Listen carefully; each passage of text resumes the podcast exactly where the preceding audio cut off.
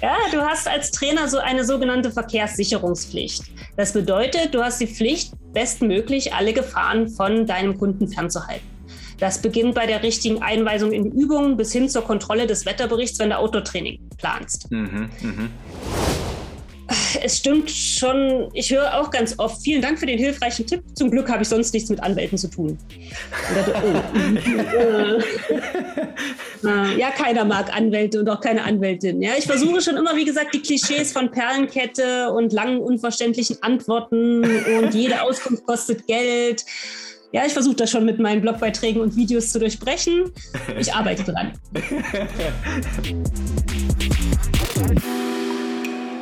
Hallo und herzlich willkommen wieder zu einer neuen Folge des IFA Podcasts. Mein Name ist Marcel Kuhn und ich bin Produktmanager von IFA Prime Plus, dem Online-Trainer und Vorteilsportal der IFA. Heute habe ich wieder ein wirklich spannendes Thema für euch. Denn heute machen wir wieder einen kleinen Ausflug in das Themengebiet Recht bzw. Sportrecht. Und die große Frage, die ich heute beleuchten will und die sich bestimmt schon jeder Trainer oder Trainerin mindestens einmal in seiner oder ihrer Karriere selbst gestellt hat, ist, Hafte ich als Trainer für Schmerzen, wenn sich ein Kunde während meiner Einheit verletzt? Auch in meinen Kursen bzw. PT-Einheiten ist es schon passiert, dass sich der ein oder andere Teilnehmer oder Teilnehmerin mal den Fuß umgeknickt hat oder bei einem Workout sich tatsächlich mal die Hantel auf den Fuß hat fallen lassen. Ist alles schon passiert, genau.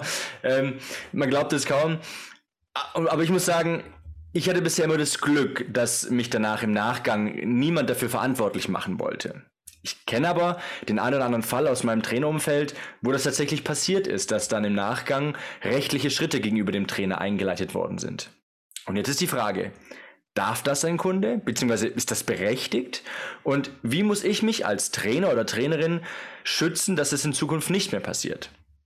Um all diese Fragen kompetent zu beantworten, habe ich wieder einen neuen Gast dabei. Und zwar ist die Rede von Julia Ruch. Julia ist Anwältin für Sportrecht und Expertin für Rechtssicherheit im Training und im Wettkampf. Hallo Julia, schön, dass du dabei bist. Hallo Marcel, vielen lieben Dank für die Einladung. Schön, dass ich hier mit dabei sein darf. Jetzt habe ich ja ganz kurz mal an, angekratzt, was so dein, dein Berufszweig ist und was du so machst. Aber äh, stell dich doch mal ganz kurz nochmal für alle Zuhörer und Zuhörerinnen vor. Wer bist du? Woher kommst du? Und vor allem musst du mir die Frage beantworten, wie es dazu kam, dass du doch durch den, also durch den emotionalen Sport mit dem eigentlich vermeintlich so trockenen Thema Recht verbunden hast. Schieß mal los. Was treibt dich da an? Das mache ich natürlich gern. Ja, mein Name ist Julia Julia Ruch. Ich bin Anwältin für Sportrecht und Inhaberin der Aktivkanzlei. Und meine Kanzlei ist seit knapp sieben Jahren spezialisiert auf die Rechtsberatung von Fitnessstudios, Sportevents und eben auch auf Personal Trainer und Trainerinnen. Es kommt einfach daher, dass Sport auch meine Leidenschaft ist. Ich bin aktive Triathletin hm. und daher ist mir halt die rechtssichere Positionierung von Personal Trainern am Markt und deren Erfolg halt besonders wichtig. Ich bin nun boah, mittlerweile fast zwölf Jahre Anwältin. Die ersten fünf Jahre habe ich in verschiedenen Kanzleien gearbeitet, war angestellt, mhm. hatte aber irgendwann genug von Verkehrsunfällen und Streitigkeiten am Gartenzaun. ja. War sogar so weit, dass ich gesagt habe, ich äh, schmeiß das Recht komplett und äh, studiere nochmal neu Sport und Ernährung. Ah, mhm. ähm, dann gab es aber so einen Eye-Opener-Moment, hat man ja manchmal. Ich habe in einem Magazin gelesen, ähm, normaler Artikel und dann stand da aber, und das hat mich nachhaltig geprägt, dass das Sprichwort, was man gerne macht, macht man gut, oftmals an der Realität vorbeigeht. Und als Beispiel war damals äh, Deutschland sucht den Superstar angeführt und ähm, diejenige, die den Text geschrieben hat, hat halt geschrieben, schaut euch mal die Kandidaten bei Deutschland sucht den Superstar und Co. an. Die singen wirklich alle gerne, aber selten sind sie so gut da drin, dass sie halt damit ihren Lebensunterhalt verdienen können. Ah, aha. Und da dachte ich mir auch, ja, klar, du hast zwei Staatsexamen in Jura, du bist eine gute Anwältin. Du musst nicht Trainer werden, um in dieser Branche aktiv zu sein. Du kannst deine Leidenschaft für den Sport und die Juristerei bestimmt auch anders miteinander verbinden. Mhm. Und so ist die Idee dann gewachsen, dass ich mich um die rechtliche Absicherung der Sport- und Fitnessbranche kümmere. Und dann habe ich halt die Aktivkanzlei gegründet. Cool. Was treibt mich an? Also mir ist wichtig, dass die Sport- und Fitnessbranche rechtssicher und selbstbewusst auftreten kann. Das haben wir gesehen, wie wichtig das äh, ist, gerade jetzt zu Zeiten von Corona. Und ja, das ist auch das, was mich antreibt. Schön. Äh, immer spannend, wie man dazu kommt. Wie kamst du damals zum Triathlon? Oh, das äh, ist eigentlich auch so eine Geschichte von Arroganz. Ähm, ich habe eine Freundin, die ist schon mal Radfahrerin gewesen, also Rennradfahrerin, und die hat, kam irgendwann und hat gesagt, ich probiere das jetzt mit dem Triathlon. Und da habe ich gesagt, du spinnst ja, also und wenn du das machst, wenn du dann einen Wettkampf machst, dann komme ich mit T-Shirt und Plakaten und dann wird es peinlich. okay. Und dann habe ich das auch durchgezogen. Sie hat es durchgezogen und bei dem Wettkampf habe ich dann gesehen, hm, ich gehe auch vier, fünf Mal die Woche trainieren. Damals äh, habe ich noch äh, eher gefochten. Ich komme vom Fechten ursprünglich. Mhm. Ähm, und habe gesehen, hm, da sind aber einige dabei, das müsstest du eigentlich auch können. Das kriege ich auch, kam, genau. dann kam so die Arroganz zu sagen, ja, mein Gott, das wirst ja wohl mit ein bisschen Training. Ja, es bedurfte dann ein bisschen mehr Training, wie ich dann gemerkt habe. Jeder überschätzt sich ja, was es bedeutet, mal äh, 500 Meter zu schwimmen oder mal eben nach Schwimmen und Radfahren nochmal fünf Kilometer zu laufen, selbst bei der kürzesten Distanz. Mhm. Ähm, und das habe ich dann aber tatsächlich trainiert, war mit ihr dann auch im Trainingslager. Sie hat mich da ganz schön mitgezogen immer. Und dann äh, habe ich ein Jahr später den Triathlon gemacht. Habe dann gemerkt, dass die Leute, wo ich gesagt habe, ach, das kannst du doch auch, gar nicht so schlecht waren im Jahr vorher. genau. Und dann bin ich dabei geblieben, habe immer weiter trainiert und dieses Jahr steht halt eine Mitteldistanz, eine etwas härtere Mitteldistanz auf dem oh, Plan. Cool. Sehr gut. Ja, interessant. Also ich finde es immer super interessant, wie man, wie man, äh, wie so der Werdegang immer entsteht und tatsächlich ist er meistens immer nur so durch Zufällen das Ganze geprägt. Voll schön. Ähm, jetzt haben wir schon mal angedeutet, ähm, dass du ja ganz viel im, im, äh, im Sportbereich, auch im Rechts, in den Rechtsthemen, die, die deine Kunden beratest. Ähm, was sind so deine Hauptthemen? Also mit welchen Problemen kommen denn die Trainer oder beziehungsweise Personal Trainer und Personal Trainerinnen denn auf sich zu? Meine Kanzlei ist spezialisiert auf eine umfassende Rechtsberatung ähm, der Sport- und Fitnessbranche. Wir kümmern uns also nicht nur um ein spezielles Gebiet, wie man mhm. das jetzt so typischerweise von Anwälten kennt, Familienrecht, Verkehrsrecht, Arbeitsrecht etc. Wir sichern rundum ab. Also wir haben uns auf eine Branche spezialisiert, nicht auf ein, ähm, auf ein Rechtsgebiet. Verstehe. Ähm, wir kümmern uns halt um ganz klassische Themen wie Verträge, AGB, um Beiträge und Honorare abzusichern und vor allem halt auch um die Haftung und die Begrenzung der Haftung, wie du es angesprochen hast. Ein weiteres Thema ist Datenschutz, sowohl für die Website als auch für die Verarbeitung der Mitgliederdaten oder Kundendaten während des Trainings. Das vergessen viele aber auch um Abmahnung von Konkurrenten oder Verbraucheranwälten. Zum Beispiel, weil man unzulässige Werbung gemacht hat, weil man halt versehentlich ein Heilversprechen abgegeben hat mit einem Werbeslogan mit XY endlich wieder schmerzfrei und beweglich werden. Das verstößt halt gegen das Heilmittelwerbegesetz und kann abgemahnt werden. Auch mhm. Namensstreitigkeiten, Lizenzsachen, bestimmte Begriffe sind einfach geschützt, wie der Begriff EMS-Launch. Das wissen wenige, nutzen den einfach, äh, weil es sich gut anhört. Ähm, aber auch Corona hat viele neue Themen gebracht, wie Absicherung von Online-Kursen oder äh, rechtssichere Werbestrategien für digitale Fitnessprodukte. Genauso gut kümmern wir uns dann aber auch, wenn der Personal Trainer ähm, Ärger mit seinem Vermieter im, für sein Mikrostudio oder sowas hat. Ah, ja. ähm, also das ist, oder man hat Probleme mit einem anderen Trainer, mit dem man zusammengearbeitet hat, weil dann auf einmal eine GBR entstanden ist und jetzt muss die GBR auseinandergesetzt werden. Ähm, also das ist, wir kümmern uns um alle Sachen, die rechtlich anfallen, damit es halt die Trainer nicht machen müssen. Okay. Jetzt hast du vorhin den Punkt Haftung angesprochen. Ich habe ja auch in der Einleitung ja so ein kleines Beispiel gebracht, wo sich ja viele Trainer und Trainerinnen ja tatsächlich äh, sehr viele Gedanken machen oder manchmal zu wenig Gedanken machen. ähm, ja, Gerade bei dem Punkt, äh, wie hafte ich denn bei Verletzungen, wenn was was wenn wirklich mal jemand in meinem Unterricht oder in meiner Einheit sich denn verletzt? Wie, wie muss man sich das da vorstellen? Würde gerne noch kurz was davor schieben, weil du gesagt hast, weil ähm, die Kunden und Kundinnen sich beschweren oder ja, den gerne. Trainer in Haftung nehmen. Es sind ungefähr nur 50 Prozent, dass, wenn es bei mir landet, dass es wirklich der Kunde war. Der Kunde ist, sage ich immer, ist eigentlich gar nicht so dein Hauptproblem. Der Kunde sagt vielleicht noch, hm, ist dumm gelaufen, meine eigene Schuld. Ja, ja. Der fällt dann aber aus und ähm, muss zur Reha, muss vielleicht, äh, kann vielleicht nicht auf Arbeit gehen, fällt längere Zeit aus. Dann sind es die Krankenkassen, die Hilfsmittel ersetzt haben wollen, die Reha ersetzt haben ah. wollen. Der Arbeitgeber, der den, äh, der ja Entgeltfortzahlung leisten muss, der das sich zurückholen kann. Also das ganze Thema ist viel komplexer. Mhm. Kommt natürlich nur zum Tragen, wenn der, wenn der ähm, Trainer Schuld hat. Ja? Mhm. Entscheidend ist immer, ob sich der Kunde verletzt, weil der Trainer eine seiner Pflichten verletzt hat. Dann ist er schuld und er haftet. Oder ob sich lediglich ein normales sportliches Risiko verwirklicht hat. Dann trifft ihn auch keine Schuld.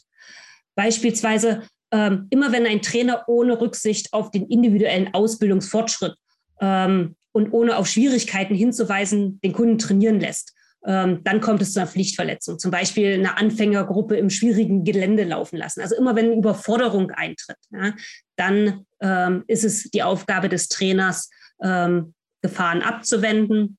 Aber wenn ich jetzt zum Beispiel beim Trailrunning bin und der Kunde zerreißt sich die Hose, die Hose an einem Ast oder er stolpert über eine Wurzel, ja, dann ist es ein normales sportliches Risiko, was sich verwirklicht und dann trifft den Trainer auch keine Schuld. Mhm, Man kann es auch noch komplett andersrum drehen, dass nur den Kunden ähm, die Schuld trifft, wenn der zum Beispiel gegen anerkannte Sportregeln oder Gesetze verstößt. Ähm, dann kommen wir sogar dazu, dass der Trainer gar keine Schuld trifft. Zum Beispiel, wenn du als Trainer sagst, trainiere erstmal mit deinem Eigengewicht und er geht trotzdem an die Geräte und verletzt sich dann. Verstehe, ähm, ja, macht Sinn. Oh ja, oder beim Fahrradfahren haben wir das ganz oft, es kommt zu einem ähm, Sturz, weil einer halt äh, sich die Jacke beim Fahrradfahren ausgezogen hat. Ja, Radfahrer, Rennradfahrer können das. Ähm, aber wenn dann man dann halt die Geschwindigkeit verringert und der hinten dran hat es nicht mitgekriegt. Aber zum Jacke ausziehen muss ich beide Hände vom, vom Lenker nehmen. Mhm. Und das ist Verstöß gegen die Straßenverkehrsordnung, weil eine Hand am Lenker sein muss. Und in dem Moment, wenn dann was passiert, brauche ich als Trainer nicht mal vorher darauf hingewiesen zu haben. Ah, Nur mal okay. so als Beispiel.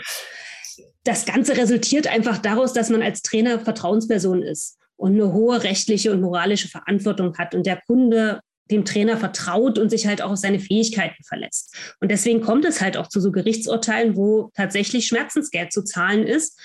Ähm, ein gutes Beispiel ist, ähm, da musste ein Trainer 1100 Euro tatsächlich Schmerzensgeld zahlen für Quetschung und Prellung am Sprunggelenk.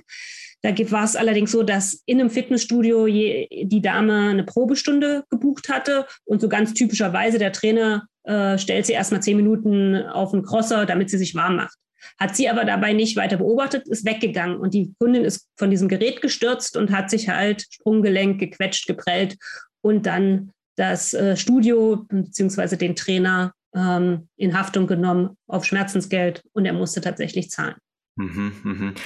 Also ich merke gerade, das ist tatsächlich sehr diffizil manchmal. Also, also da muss man wirklich auf Kleinigkeiten tatsächlich achten. Ähm, vor allem auch als Trainer oder als Trainerin. Ich meine, wir, wir sprechen ja jetzt für die Trainer jetzt in unserem Podcast, ähm, dass man da tatsächlich doch immer mit sehr viel ähm, äh, Eigenverantwortung die, die Sachen ja wirklich mit, mit, mit einbezieht. Ne? Das ist ähm, gut rauszuhören. Also ich, ja, ich, also ich will auf keinen Fall Angst machen. Das ist auch das, was ich jedes Mal versuche mit meinen äh, Blogbeiträgen und meinem Content zu verdeutlichen. Man darf nicht darauf vertrauen, wird schon gut gehen. Aber ja. ähm, wenn man sich Gedanken macht, ist man schon viel weiter ähm, als andere.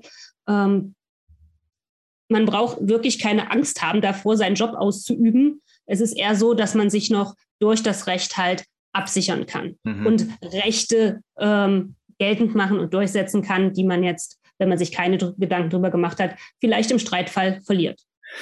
Und, und vieles lässt sich ja auch einfach durch, ich sage jetzt einfach mal so plump, durch gesunden Menschenverstand ja auch einfach ausgrenzen. Also wenn ich jetzt weiß, ich habe da jetzt, äh, wenn wir mal das Beispiel aufgreifen wollen, eine Neukundin, die jetzt gerade mal ausprobiert ähm, und äh, ich, ich, ich, ich lasse sie direkt auf eine Plyo-Box hochspringen, dass das ja. in die Hose gehen kann, das, das können wir uns alle auf eine, an, an, an einer Hand abzählen. Ne? Aber ja. ähm, ich glaube, wenn man da manchmal mit gesundem Menschenverstand einfach überlegt, naja, was, was ist das Level des Kunden, was kann ich machen oder was sollte ich machen, was sollte ich nicht machen, dann kann man, glaube ich, auch schon viele Gefahren ähm, ja, einfach ausmerzen. Und äh, trotzdem ist man natürlich nie, nie davon, davor geweiht, ne, dass, dass es trotzdem mal was passiert. Ich meine, ich bin seit Jahren äh, auch im Step- und Dance-Bereich tätig ähm, und ich weise jedes Mal darauf hin, dass sie doch bitte den kompletten Fuß auf dem Step absetzen sollen. Und ja, je komplexer die Choreografien werden, desto äh, unvorsichtiger wird man automatisch. Dann ist auch irgendwann so, am Ende der Stunde lässt die Kraft nach, lässt die Konzentration nach. Und da kam es auch schon bei mir in meinen Kursen vor, dass die Leute einfach umgeknickt sind. Ähm, aber wie du auch schon gesagt hast, ganz oft war es halt auch der Data-Fall, dass die gesagt haben, ja Marcel, äh, my bad, äh, war mein Fehler. Ähm, ich habe nicht richtig geguckt und äh, mach dir keine Sorgen, mir geht's gut, so ungefähr. Ähm, aber ja klar, ich mein, ähm, wor worüber ich gar nicht nachgedacht hatte, das, das, hat mir jetzt quasi ein bisschen die Augen geöffnet, ist natürlich, dass der Arbeitgeber dann um die Ecke kommen könnte und sagt, ja Moment mal, ähm, da, da würde ich mal nochmal genau nachgucken, warum du eigentlich umgeknickt bist. Also ähm, finde find ich sehr spannend, das ganze Thema. Jetzt, Julia, wie, wie kann ich mich da aber trotzdem absichern? Ähm, reicht es da dann einfach, wenn ich jetzt einfach in meine AGBs dann reinschreibe, der Kunde trainiert einfach auf eigene Gefahr und dann habe ich meine Ruhe weg? Ist zwar selten in der Juristerei, aber hier gibt es tatsächlich eine klare und einfache Antwort und die lautet Nein. Ah, okay. Als Trainer, nein. Ja, du hast als Trainer so eine sogenannte Verkehrssicherungspflicht. Das bedeutet, du hast die Pflicht, bestmöglich alle Gefahren von deinem Kunden fernzuhalten. Das beginnt bei der richtigen Einweisung in Übungen bis hin zur Kontrolle des Wetterberichts, wenn du Autotraining planst. Mhm, mh. ähm, die Formulierung hat sich irgendwie eingeschlichen, wahrscheinlich weil es sich so gut anhört und die wird dann einfach Copy and Paste fälschlicherweise übernommen. Genauso falsch und unwirksam ist die Formulierung, ich erkenne den Haftungsausschluss des Trainers für Schäden jeder Art an. Mit solchen Klauseln kann man seine Haftung nicht ausschließen. Mhm. Warum ist das so? Solche AGB-Klauseln sind zu pauschal formuliert. Sie sind unwirksam, da sie auch die Haftung für Schäden ausschließen, die sich aus der Verletzung des Lebens, des Körpers und der Gesundheit ergeben. Ebenso darf man auch nicht die Haftung für Vorsatz oder grobe Fahrlässigkeit ausschließen. Kurzum, als Trainer, Trainerin kannst du deine Haftung nie völlig ausschließen. Was man machen kann, dass man die Haftung begrenzt durch bestimmte Klauseln, auch die Verantwortung, damit die Haftung teilweise auf den Kunden überträgt. Ähm, aber es lohnt sich viel mehr, sich Gedanken zu machen über Ausfallhonorar, Corona-Klauseln, Regelung zu Krankheit, was ist, wenn der Kunde nicht zum Training erscheint, eher so etwas.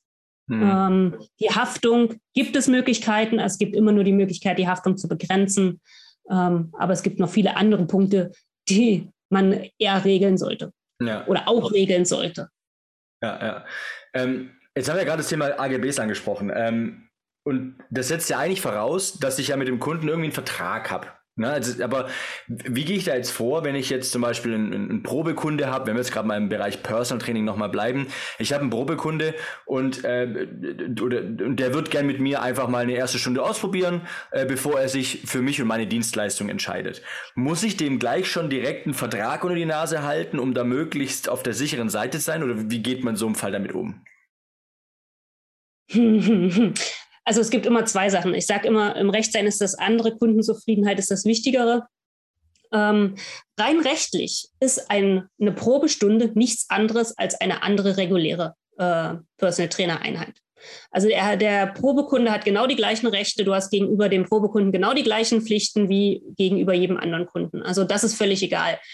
Ähm, ob man dem jetzt gleich was Schriftliches unter die Nase hält, ist, glaube ich, bei einer Stunde nicht erforderlich. Ähm, nichtsdestotrotz steckt ja dahinter, brauche ich einen schriftlichen Vertrag. Ähm, das klingt erstmal harmlos, dieses Thema. Dabei ist es ein wirklich umfangreiches Thema. Ich, ähm, ich nehme mal vorweg, dass es auf meiner Webseite einen Blog gibt, ähm, wo man unter dem Stichwort Mitgliedsvertrag auch das Ganze nochmal nachlesen kann mhm, und auch super. zum Thema AGB. Daher kann man jetzt die Antwort einfach mal auf sich wirken lassen. Ähm, ich reiße das Ganze auch nur an. Also man braucht keinen schriftlichen Vertrag. Was einem aber klar sein muss, ist, dass durch bloßes Tun bereits ein Vertrag zustande kommt. Und dieses ah. Tun, mhm. ich biete meine Leistung an, der andere nimmt die Leistung an, dafür kriege ich Geld und so weiter, das ist oftmals auch ohne schriftlichen Vertrag gültig. Warum machen dann alle einen schriftlichen Vertrag? Ganz einfach, ohne schriftlichen Vertrag habe ich ein Beweisproblem. Im Streitfall ergibt sich oftmals das Problem, dass ich als Trainer die konkrete Vereinbarung, um die gerade gestritten wird, nicht beweisen kann. Mhm, mh. Und damit äh, es bei Meinungsverschiedenheit gar nicht erst äh, zum Streit kommen muss, ähm, wäre es halt schöner, man hätte es vielleicht vorher mal äh, formuliert. Ähm, wichtig dabei, wenn man jetzt einen Vertrag hat, beide, also Trainer und Kunde, müssen sich über den Inhalt einig sein, damit der Vertrag auch überhaupt wirksam zustande kommt. Des Weiteren müssen in einem Vertrag mindestens fünf Angaben enthalten sein, damit er wirksam ist. Ich reiße das mal kurz an. Wie ja, gesagt, ja, super. Ähm, auf, auf meinem Blog findet man auch nähere Erklärungen und auch Formulierungsbeispiele. Also was sind diese fünf Mindestinhalte? Wir müssen beide Vertragspartner haben, also äh, kennzeichnen. Und dazu gehört halt auch, dass ich nicht nur schreibe äh, Marcel Kuhn, Trainer, sondern auch mit Adresse, damit mhm. derjenige, wenn er gegen mich vorgehen kann, will, halt auch ähm, eine sogenannte ladungsfähige Anschrift hat. Umgekehrt solltest du darauf natürlich bei deinem Kunden auch achten, dass du nicht nur Name und E-Mail-Adresse hast, weil dir das vielleicht auch reichen würde, sondern dass du auch tatsächlich eine Adresse hast. Mhm. Dann Vertragsgegenstand. Ähm, das unterschätzen viele. Ist doch klar, was ich mache, Personal Training oder sonst irgendwas. Ja? Ähm, da muss man aber, sollte man schon noch mal ein, zwei Sätze sagen, was, was ist Inhalt äh, von diesem Training? Geht es hier darum, um äh, jemanden auf einen Wettkampf vorzubereiten? Geht es darum, Muskeln aufzubauen? Geht es darum, abzunehmen? Oder geht es darum, das Wohlbefinden ähm, zu steigern? Ähm, also etwas. Also das sollte man ein bisschen konkreter fassen. Ähm, oftmals ein SEPA-Mandat als dritte Variante, äh, wo man sich da, wo man darauf achten muss, dass man auch seine eigene Gläube, Gläubiger-Identifikationsnummer und die Mandatsreferenz angibt. Ähm, man sollte sich dieses SEPA-Mandat auch separat unterschreiben lassen. Einfach weil für den Fall, dass es entweder ein anderer Kontoinhaber ist oder halt auch, ähm, wenn das SEPA-Mandat widerrufen wird, ähm, bleibt der Rest vom Vertrag gültig. Man braucht besondere Einwilligungen, darauf muss man achten. Insbesondere wenn man mit Gesundheitsdaten arbeitet, brauche ich die Einwilligung vom Kunden, dass ich diese Daten auch ähm, für die Trainingsgestaltung verarbeiten darf und speichern darf. Oftmals wird ja auch äh, eine Software benutzt, äh, wo die Trainingspläne erstellt werden. Das, das muss ich alles beim Kunden abfragen. Und natürlich, wenn ich AGB habe, muss ich die auch in den Vertrag einbeziehen. Und ähm, das muss auch deutlich drinne stehen, dass zu diesem Vertrag AGB gehören gibt viele weitere wichtige Vereinbarungen. Die müssen allerdings nicht im Vertrag stehen. Die kann man dann sozusagen, wenn man sagt, ich möchte lieber einen schlanken Vertrag haben, die kann man dann in die AGB packen. Örtlichkeiten fürs Training, Gesundheit, Sporttauglichkeit, Kündigungsmöglichkeiten, Zahlungsmodalitäten, Hinweise zum Datenschutz, Haftungsbegrenzung, mhm. ähm, also etwas, genau. Okay.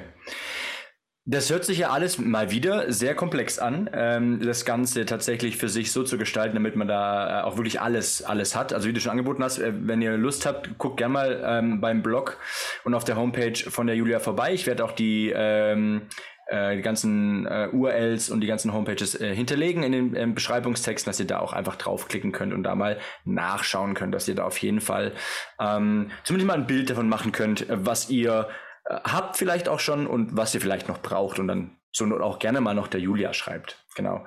Ähm, jetzt ist ja so, also wir wissen ja alle, dass Anwälte tendenziell immer etwas Geld kosten. Und ähm, jetzt ist es so, dass den, ersten Schritt zu einem Anwalt ja auch immer, immer gleich mit einer ganz großen Angst des großen Geldes irgendwie entgegenkommt. Ist es tatsächlich so oder wie muss man sich so eine Arbeit, Zusammenarbeit mit einem, mit einem Anwalt oder jetzt einfach mit einer Anwältin dann, äh, dann vorstellen, wenn es um solche Sachen geht?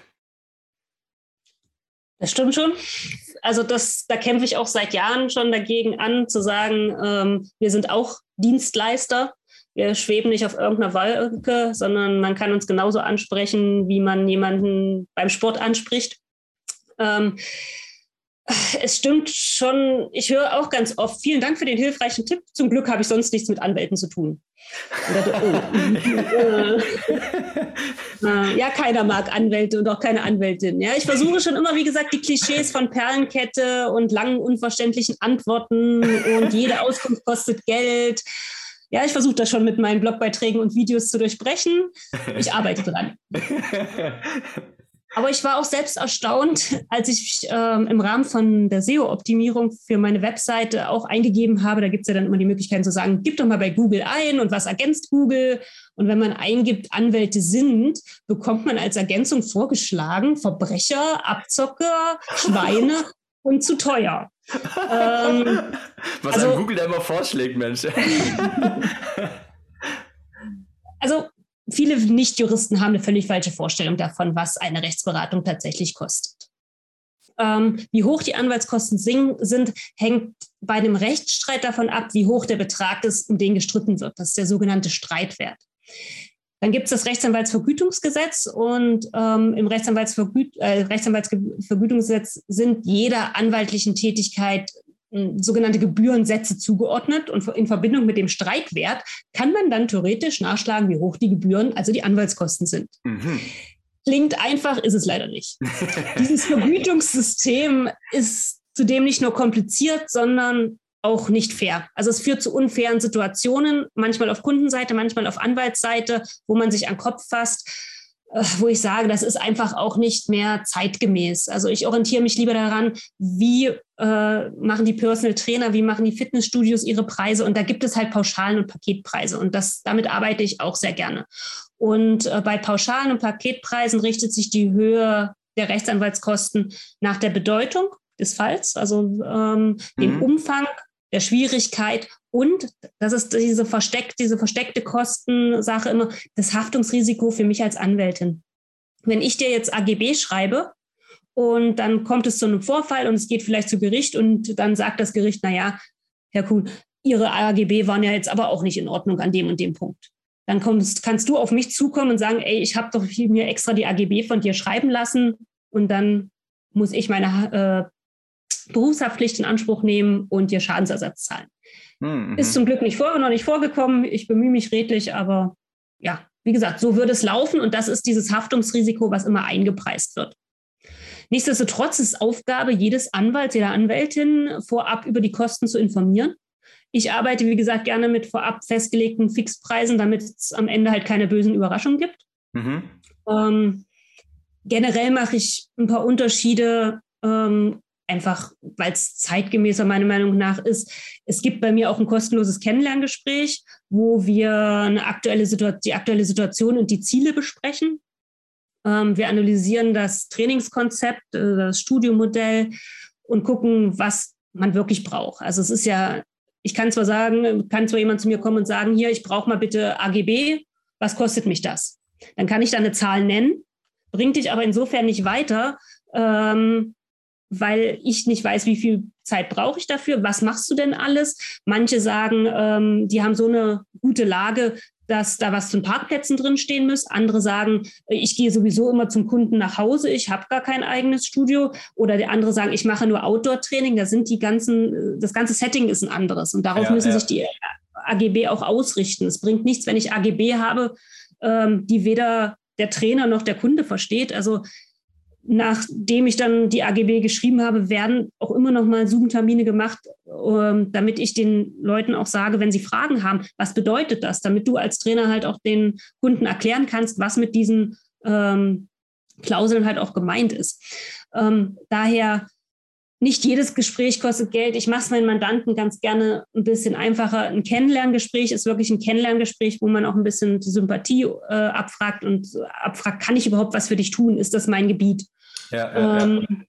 Und das, wenn es da wirklich nur darum geht, eine Meinung mitzuteilen, dann kostet das auch nichts. Sobald dann halt eine Rechtsberatung ins Spiel kommt, die Grenzen sind oftmals fließend, ähm, aber dann, dann dann sage ich aber auch halt, das kann ich dir jetzt noch beantworten, aber sobald ich dir halt noch nähere Auskünfte dazu geben muss, äh, ist es halt eine Rechtsberatung und das kostet dann halt auch mhm. Geld.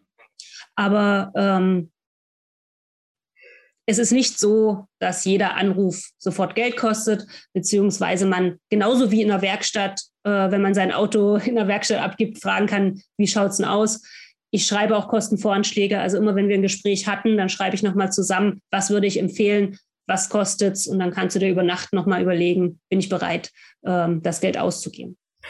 Klingt sehr fair, muss ich ehrlich sagen. Ähm, tatsächlich war ich bin auch ein wenig äh, mit diesem Vorurteil tatsächlich in mit dem Thema Recht verknüpft, muss ich sagen, ähm, weil man ja auch sich damit ja auch meistens nicht auseinandersetzt oder auch zum Glück noch nie auseinandersetzen musste und irgendwelche Anwälte einschalten musste und dann ist natürlich immer, ähm, dass man so sein, sein so ein Bild sich allgemein dann äh, eben aufbaut und aber aber schön zu hören, dass du auch mal andere Wege gehst und äh, den Einstieg ähm, auch dementsprechend einfacher machst. Das ähm, ähm, fühlt sich, fühlt sich im ersten Moment erstmal sehr, sehr fair an.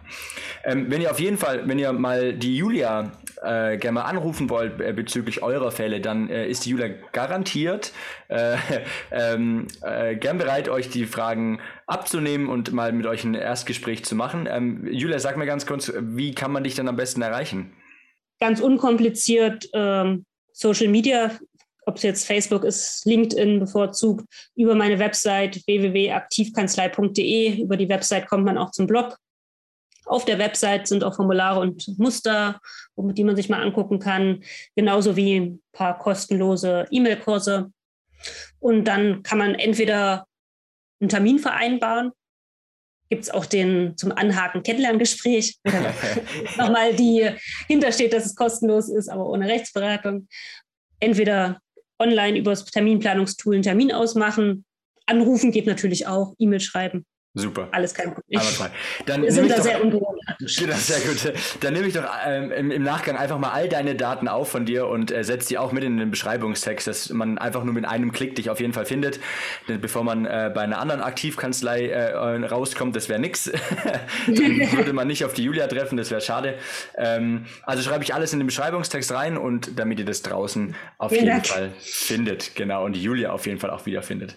Sehr gut. Julia, ich danke dir vielmals äh, für die ganzen Infos. Es hat sehr großen Spaß gemacht, war sehr äh, erleuchtend für mich auch tatsächlich und auch gleichzeitig, muss ich ehrlich sagen, auch so dieses Wow, ist doch nicht ganz so einfach, wie man sich manchmal vorstellt. Ähm, das ist tatsächlich äh, immer wieder, immer wieder ähm, äh, schön zu merken, dass man auf der einen Seite doch was mitnimmt und dann davon denkt, ah, da muss ich mich vielleicht doch auch mal selber noch mal drum kümmern.